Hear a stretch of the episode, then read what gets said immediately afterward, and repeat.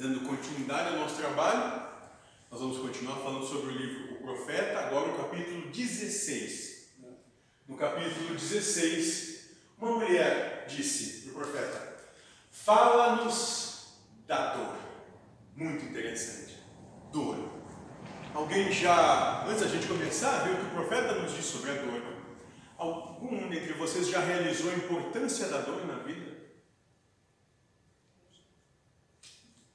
Como a dor é importante na nossa vida?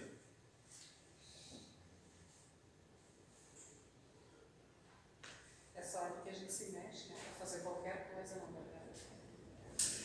Método didático do existir, do experienciar a vida, se dá pela dor. Seja a dor física ou emocional, mas é pela dor.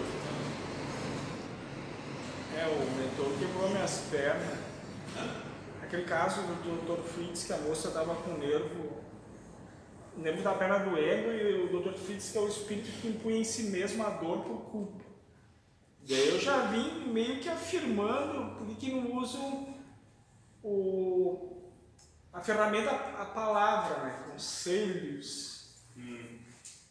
Pensei que ia resolver tudo. Daí ele só disse, se resolvesse em cinco anos de grupo, vocês já estavam saiyajin, né? Na, amando até... Daí ele Até as pedras. Ele disse, Deus usa muito a dor, sim. A dor... é, só se tu é uma sabe masoquista que tu gosta de dor, né? Mas se tu não gosta de dor, tu vai se puxar pra, pra se mexer, né? Agora, conselho... Se perceber em unicidade é perceber tudo sendo perfeito. Quando Cristo na cruz diz eu e Deus somos um, ele passou a se perceber, estava demonstrando que é possível se perceber em unicidade. Não há erro, nada está fora do lugar ou errado ou numa posição que não deveria estar. Tudo está exatamente onde está para que se tenha uma maior, um maior potencial de manifestar. Que todos tenham o maior potencial de se manifestar no que há de melhor em si. Então, a partir disso, nós temos que, nós podemos compreender que a dor é um mecanismo fundamental para a existência.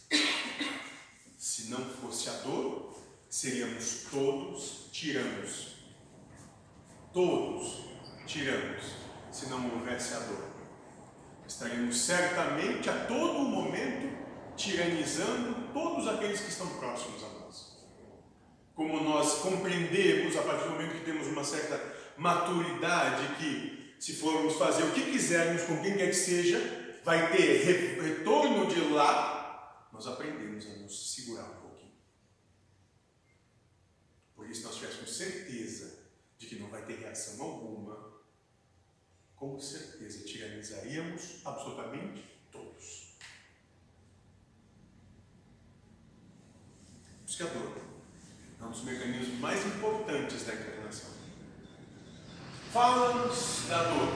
E o profeta respondeu: Vossa dor é o rompimento do invólucro que encerra a vossa compreensão. Assim como a semente da fruta deve se quebrar para que seu coração apareça ante o sol, desse mesmo modo deveis conhecer a dor.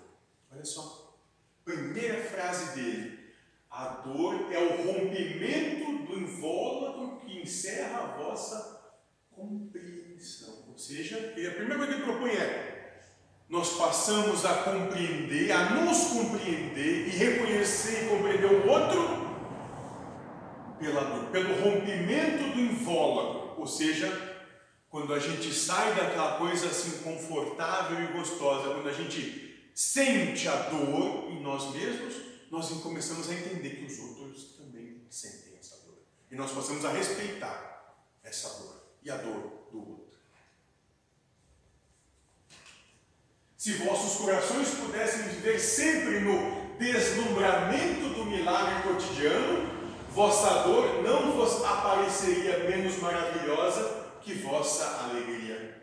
E aceitarias as estações de vosso coração, como sempre aceitastes as estações que passam sobre vossos caminhos. E contemplarias serenamente os invernos de vossa aflição.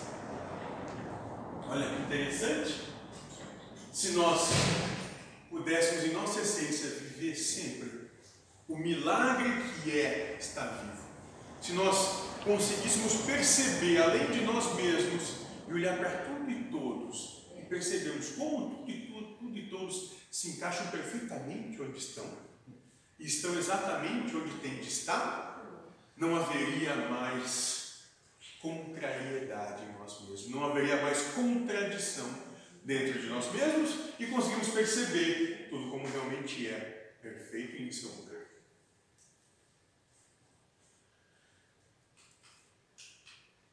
Grande parte de vosso sofrimento é por vós próprios escolhida. Olha que interessante essa frase. Isso a gente deveria levar todos os dias conosco. Grande parte do nosso sofrimento fomos nós que escolhemos. São as nossas atitudes, né? são as nossas opções, são os caminhos que nós tomamos que nos levam a esse sofrimento. Por quê? Porque nós esperamos do mundo, da vida, do outro, aquilo que ele não tem para dar. E aí sofremos. Sofremos. É a amarga poção com o qual o médico que está em vós cura o vosso eu doente. Confiai, portanto, no médico e bebei seu remédio em silêncio e tranquilidade. Porque sua mão, embora pesada e dura, é guiada pela suave mão do invisível. E a taça que ele vos dá, embora queime vossos lábios, foi confeccionada com a argila que o oleiro umedeceu com suas lágrimas sagradas. Então a gente pode, a partir daí, compreender que a dor ela é um mecanismo, ela é um instrumento necessário, absoluto e maravilhoso para que nós possamos a conhecer, passar a conhecer a nós mesmos. E que nesse conhecer a nós mesmos, nós temos oportunidade de fazer novas escolhas, escolhas diferentes. Conceito primeiro de inteligência ou de falta dela é, é não entender que enquanto você tomar sempre as mesmas atitudes, fazer sempre as mesmas escolhas, você vai chegar sempre ao mesmo final. Inteligente é aquele que compreende que tem de fazer escolhas diferentes para ter um final, ou um chegar num local diferente. É simples assim. Eu não estou dizendo que o lugar vai ser melhor ou pior, vai ser só diferente. E nisso a gente vai se conhecendo, se reconhecendo e aprendendo a viver.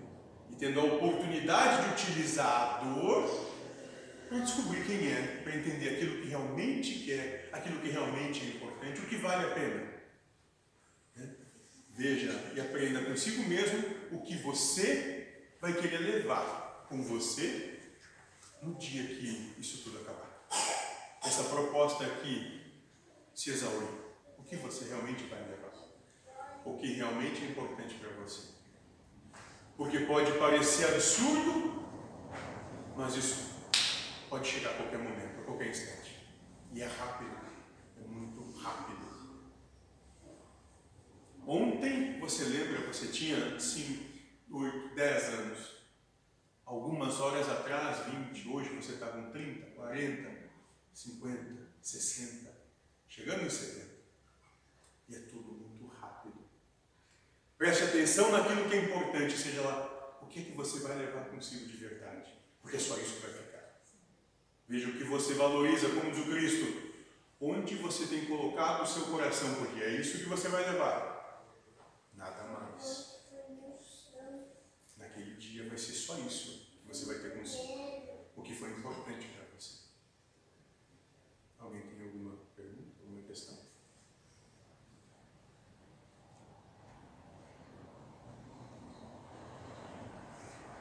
Não? É uma coisa que aprender a lidar, porque